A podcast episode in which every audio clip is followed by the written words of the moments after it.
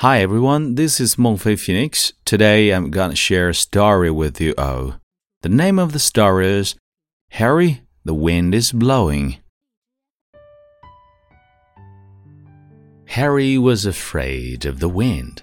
It whistled under his door. It made the iron face some eerie music. The wind followed Harry home from the school bus. It blew off his hat.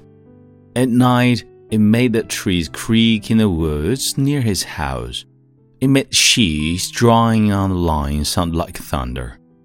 How can anyone be afraid of the wind? asked Harry's friend Emma. Harry shrugged, but it didn't change the way he felt. Harry's friend Liam thought being afraid of wind was a waste of time. That didn't help Harry either. Harry's friend Anthony didn't make fun of Harry. You get over it, Harry, he said.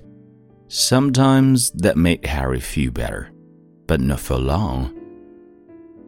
On windy days, Harry stood at his window and watched Emma riding her bike. Her hair flew out behind her in the wind. He watched Liam sailing his boat in a puddle. Harry drew a picture of a boat sitting in the wind.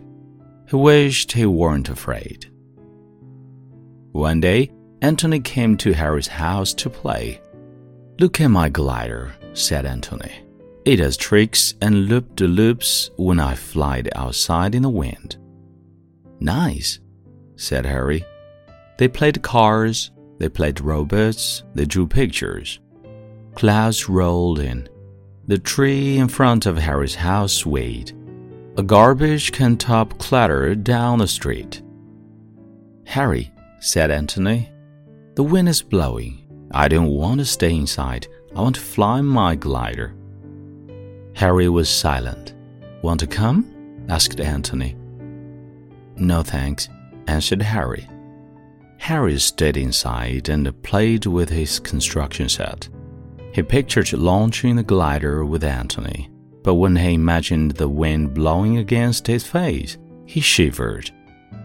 Harry drew pictures of Anthony's glider lifting with the wind. He drew it doing figure eights. He felt sad to be in his room while everyone else was outside. Harry got a big piece of paper and drew a kite.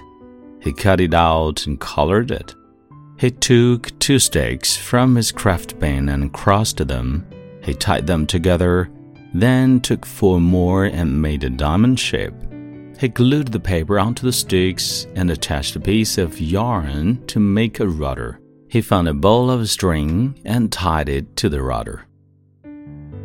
Harry pretended the kite was flying against the clouds, but after a while he got tired of pretending. Outside the window, Anthony's glider was making circles. It was flying upside down. Harry sighed.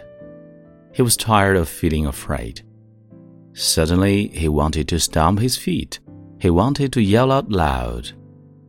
He wanted to yell, I'm not afraid. So he tried it.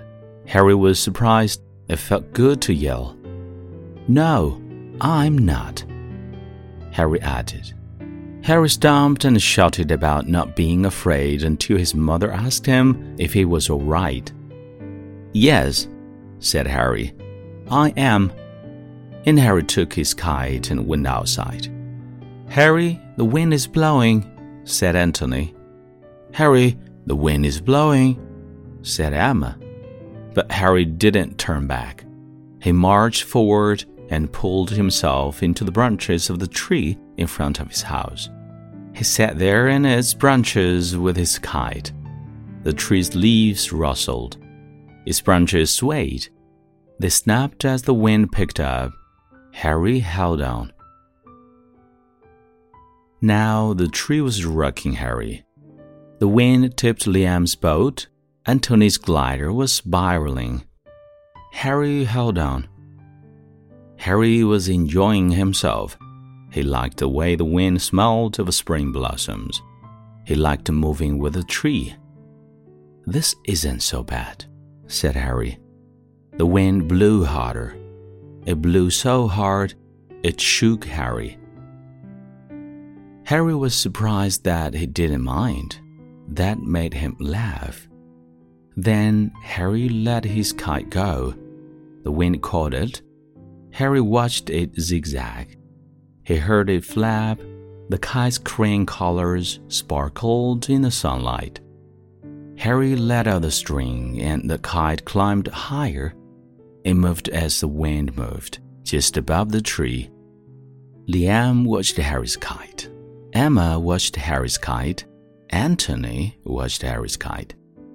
Harry watched his kite too. He sat in the tree and watched it until the wind became a gentle, whispering breeze. Then the kite settled into the garden. Harry climbed down and rewound the bowl of string.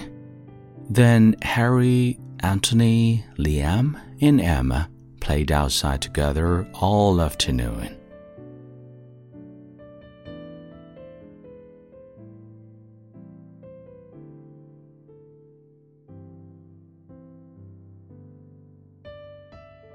这里是英语美文朗读，我是孟非 Phoenix，我们下次再会。